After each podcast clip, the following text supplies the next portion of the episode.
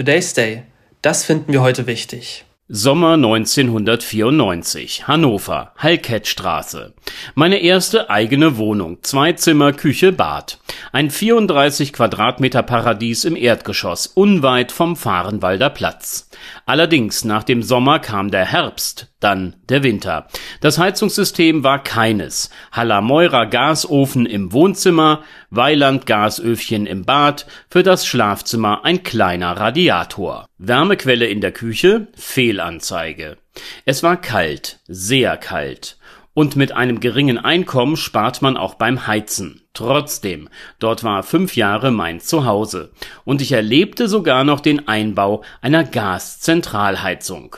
Ob diese allerdings von Herrn Habeck heute als umweltfreundlich bewertet werden würde, ich bezweifle es. Es geht also ums Heizen. Energiewende, das heißt auch Wärmewende. Dieses Thema sorgte in den vergangenen Monaten immer wieder für Aufregung. Besonders wenn es um geplante Regelungen bei der Erneuerung von Heizungsanlagen ging. Nichts ist bislang beschlossen, nichts Gesetz. Eilmeldung vom Dienstagnachmittag, an dem dieser Artikel entstanden ist. Der Gesetzesentwurf zum Austausch alter Heizungsanlagen soll noch diese Woche in den Bundestag. Aktuell wird eine durchaus interessante Alternative zur eigenen Heizung diskutiert, die Fernwärme. Industrie und Bundesregierung trafen sich am Montag mit dem Ziel, die Rahmenbedingungen für den Ausbau festzulegen. Zunächst einmal aber der Erklär-Net-Kiosk. Fernwärme lässt sich definieren als eine Form der Gebäudebeheizung, bei der die Wärmeenergie außerhalb des eigenen Hauses bzw. der Wohnung erzeugt wird.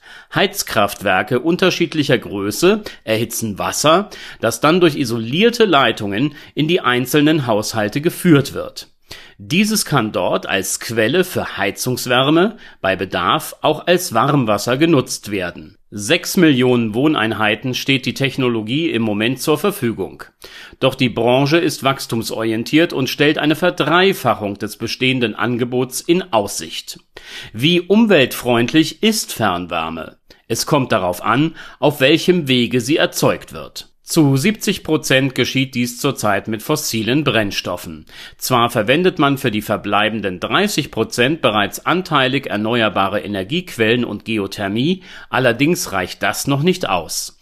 Abwärme aus Rechenzentren, Solarthermie und weitere Verfahren könnten zum Einsatz kommen und dafür sorgen, dass mehr Fernwärme umweltfreundlich bereitgestellt werden kann Gut ist, dass bei einer Umstellung eines Heizkraftwerkes auf moderne Technologien gleich eine große Zahl von Wohnungen unter Verzicht auf schädliche Emissionen beheizt werden kann Ziel der Bundesregierung ist es jedenfalls, dass jedes Jahr 100.000 neue Fernwärmeanschlüsse bereitgestellt werden.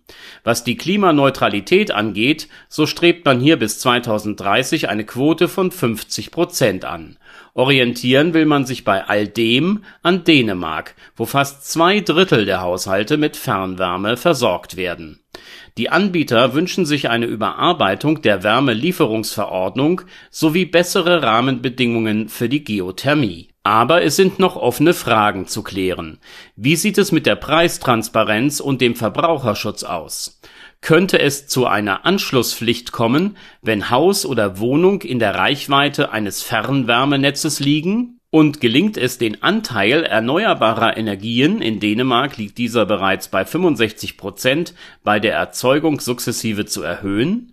Im Herbst, also wenn die Heizsaison wieder beginnt, will man zu einer Fortsetzung des Treffens vom Anfang dieser Woche wieder zusammenkommen ist nun die Fernwärme das beste Verfahren zum Vollzug der Wärmewende?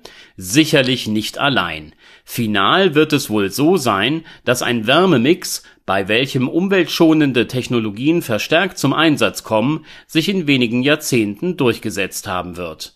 Ein Weiter so beim Heizen ist jedenfalls keine Option. Today's Day, ein Projekt von netkiosk.digital